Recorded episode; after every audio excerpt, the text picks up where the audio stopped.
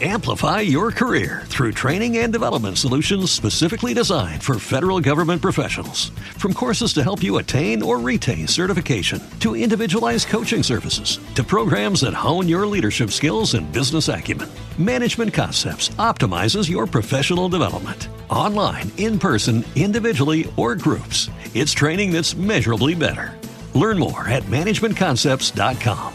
That's managementconcepts.com. Cómo desarrollar el trapecio, la guía definitiva. Te han dicho multitud de veces en el gimnasio que tienes que hacer encogimientos típicos para desarrollar el trapecio, pero te han contado la verdad a media. La verdad es que tenemos multitud de opciones para fortalecer el trapecio, porque es un músculo más grande de lo que la gente piensa. Y no solo vale con estos encogimientos para trabajarlo, tienes que hacer muchas más cosas. Para saber cómo desarrollar el trapecio completo, debemos conocer primero su anatomía, cómo está estructurado en cuanto a tipo de fibras, qué funciones realiza cada porción del trapecio, porque hay varias porciones, y después vamos a ver qué ejercicios son más interesantes para cada una de ellas y qué rango de repeticiones sería más óptimo para su desarrollo. Vamos a comenzar con la parte anatómica. El trapecio es un músculo muy grande que se origina en la columna vertebral y se inserta en diferentes partes de la escápula y de la clavícula, lo que hace que este músculo se divida en diferentes porciones. Cada una tiene funciones muy diferentes, pero a la vez muy combinadas. Por eso, la función principal de las tres sería la retracción escapular, que es la función principal del músculo trapecio en sus tres porciones. Siempre que observamos a culturistas, vemos que tienen una parte superior muy pronunciada, pero no es la parte más grande ni mucho menos. Ocupa solo un 23% de la superficie total del trapecio. Lo que pasa es que adquiere un volumen muy elevado porque tiene el músculo elevador de la escápula de manera profunda, lo que hace que salga hacia afuera un poco más, como es en el caso del suelo y el gemelo. Esto es así porque realizan muchos encogimientos o realizaban muchos encogimientos y dejaban otro trabajo que sería que enfatiza las otras porciones un poco más de lado. La porción media del trapecio ocupa un 28%, incluso más que la superior, pero es que la porción inferior ocupa hasta un 48% de la superficie total del trapecio. ¿Qué significa esto? Pues que nos faltan armas en nuestro arsenal para entrenar el trapecio. Por eso hay que hacer más ejercicios que los clásicos encogimientos. Vamos a ver qué función cumple el trapecio en su conjunto. El trapecio en su conjunto cumple la principal función de retracción escapular, es decir, echar los brazos hacia atrás, y de estabilizar la escápula en diferentes movimientos que se involucren otras articulaciones como pueden ser la del hombro. Es decir, nos va a ayudar a ser estables a nivel de cintura escapular en la realización de nuestros ejercicios de remo, incluso va a ayudar al movimiento, porque también vamos a trabajar esa retracción escapular. ¡Ey! Antes de entrar en los ejercicios, ¿sabes que el 75% de las personas que nos ven no están suscritas? Ya sabes, si quieres aprender más sobre entrenamiento, suscríbete. Vamos a comenzar con los ejercicios más interesantes para cada porción. Para la porción superior, los más interesantes son los encogimientos, pero hay que realizarlos de manera correcta. Es decir, vamos a utilizar un agarre neutro, si puede ser mancuernas o barra hexagonal, y si no disponemos de ello, una barra recta, pero con una anchura de 1,5 veces nuestra anchura biacornea, es decir, nuestra anchura de hombros. Eso nos va a facilitar que no haya una rotación interna y se active mejor el trapecio. También, para esta porción, son interesantes los encogimientos overhead. Con los brazos aquí. Este movimiento. Se suele ver menos en los gimnasios, pero es muy interesante también. ¿Por qué? Porque trabaja en la elevación de la escápula, que es una de las funciones principales de esta porción superior.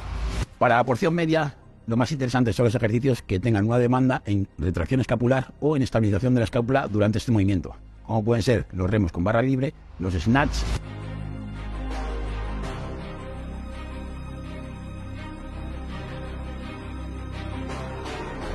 y diferentes tipos de Kelsos Rock o encogimientos que es únicamente mover la escápula, es decir, realizado retracción sin flexión del brazo ni extensión del hombro.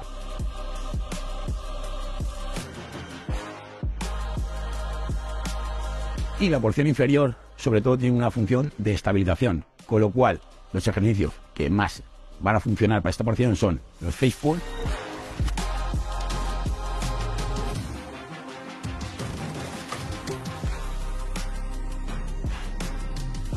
los remos con barra, sobre todo que incidan en la parte inferior de la espalda, y todo el trabajo de estabilización de la cintura escapular, el ejercicio YTWL. Es un ejercicio muy interesante porque va a trabajar la movilidad y la estabilización a nivel escapular, trabajando así la porción inferior del trapecio.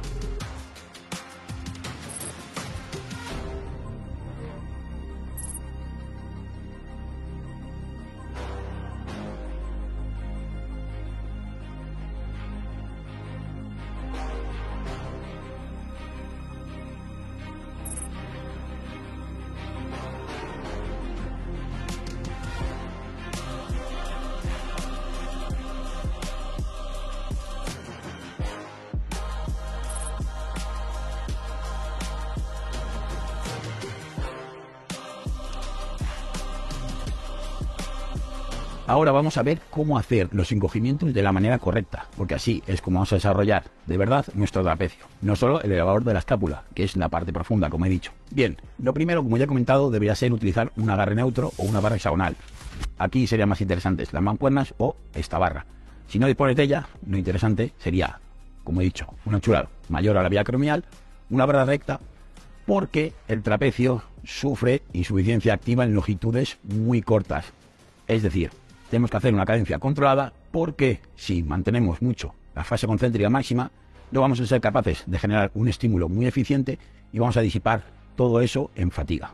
Como he dicho, el trapecio sufre insuficiencia activa en longitudes muy cortas y en estiramiento, con lo cual no nos va a servir de nada trabajar en un punto isométrico ni en estiramiento ni en concéntrica máxima, por lo que sería interesante mantener una cadencia controlada durante todo el movimiento, pero siempre utilizando el rango de movimiento más completo posible. Es decir, no acortar por mover más peso o realizar repeticiones parciales guarras por mover un poquito más de carga. Para resumir todo lo que he dicho, debemos trabajar el trapecio en su rango completo de movimiento. Si utilizamos una barra, ya que no disponemos de este agarre neutro o barra hexagonal, deberíamos inclinar el tronco para que el movimiento sea lo más armónico posible en diagonal y hacia arriba. Es decir, si tú inclinas el tronco, el movimiento debe ir en esta dirección cuando realices los encogimientos, en diagonal y hacia arriba. Ahora el punto más práctico. ¿Cómo y dónde incluimos este trabajo específico de trapecio? Pues bien, lo hemos visto multitud de veces y lo seguiréis viendo, que la gente incluye el trabajo de trapecio en el hombro. No es que esté mal, pero lo más interesante sería trabajar el trapecio el día que trabajes espalda y sobre todo el día que hagas énfasis en la porción media de la espalda y en ejercicios como los remos. ¿Por qué? Porque si realizamos muchos ejercicios de remo con este patrón, ya sean diferentes ángulos, el trapecio va a recibir mucho trabajo, con lo cual sería interesante también incluirlo ahí. Otra opción muy interesante sería incluirlo al principio del entrenamiento, porque nos va a permitir activar mucho mejor el trapecio de cara a cuando hagamos estos ejercicios, como he dicho, de remo. Como he dicho, el trabajo de trapecio, sobre todo el que enfatice la porción media e inferior, se debería realizar al principio de nuestra sesión de espalda. Esto es una opción más que recomendable por su implicación.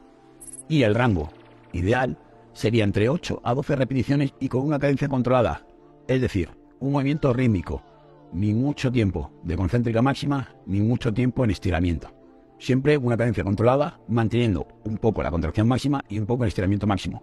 ¿Por qué? Porque así evitamos que sufra insuficiencia activa tanto en estiramiento como en acortamiento máximo. Pues hasta aquí ha llegado el vídeo de hoy.